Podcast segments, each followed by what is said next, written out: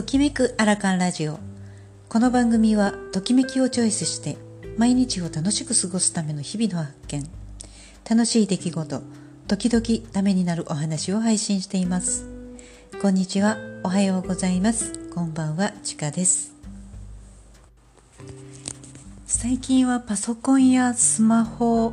での行動が多くなって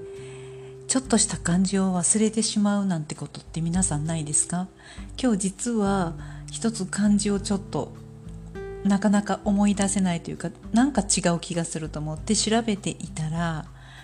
えー、筆跡学というサイトに、え、目がいって今日はその文字の筆圧とか大きさとか、まあ、傾きとかそういうもので、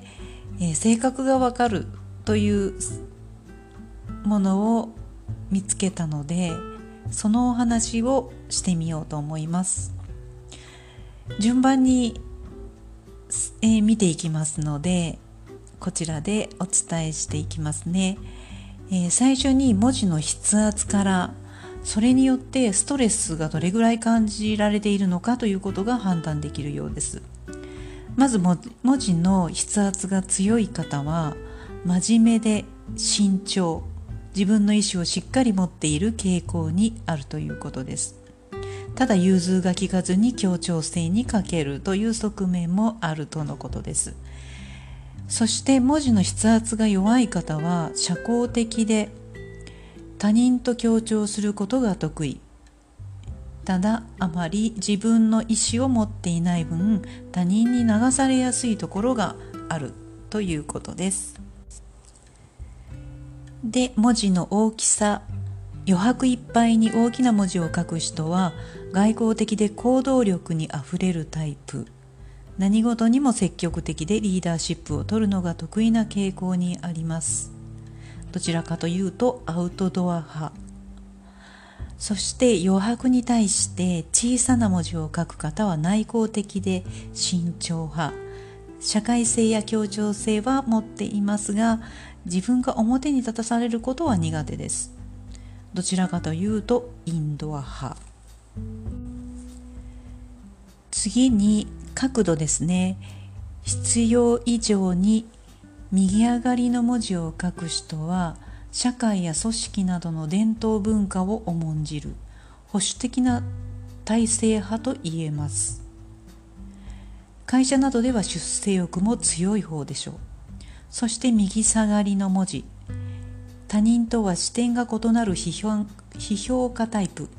社会組織の風潮などに流されず独自性を好みます。へそ曲がりとも言われる。社会組織への参加意識が低いわけではないけれども進歩的な反体制派かもしれません。どちらでもなく水平型に文字を書く人はどちらかというとどもうどどちらでもいいやという意識の強い静観タイプ。社会組織などへの参加意識も低い傾向にあり会社などでは出世欲もないようです。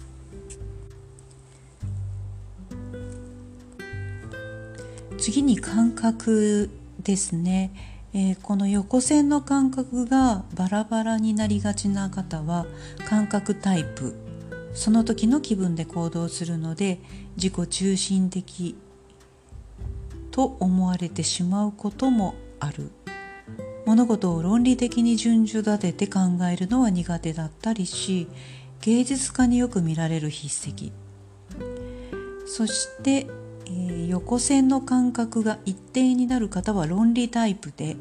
物事を論理的に順序立てて考えるのが得意。ただ頭で納得できないとなかなか行動できなかったりもします。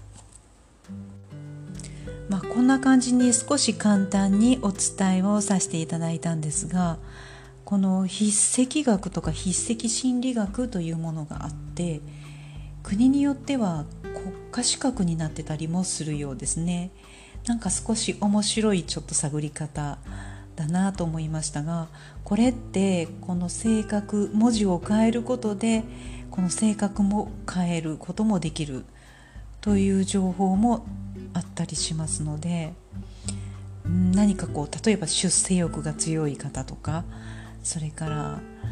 うん恋愛をちょっとこういい方向に行かせたいなとかその時の状況によってちょっと文字を変えてみるなんていうことも、えー、ありかもしれないですね。まあでもそれによってなんかいかにも目的を持ってすることがうんなんかいつもいつも変えているとちょっと性格が二重人格とか三重人格になってしまわないかと思って心配してしまいます。まあ、いろんな学問があるんですけれども普段まあ使うことがある文字でこうしたいろんな性格とかが読み解かれてるんだなと思って改めてなんかいろんな学問があるなと思いました。今日はこんな文字のことについて、えー、お伝えをしてみました。ではこれで失礼します。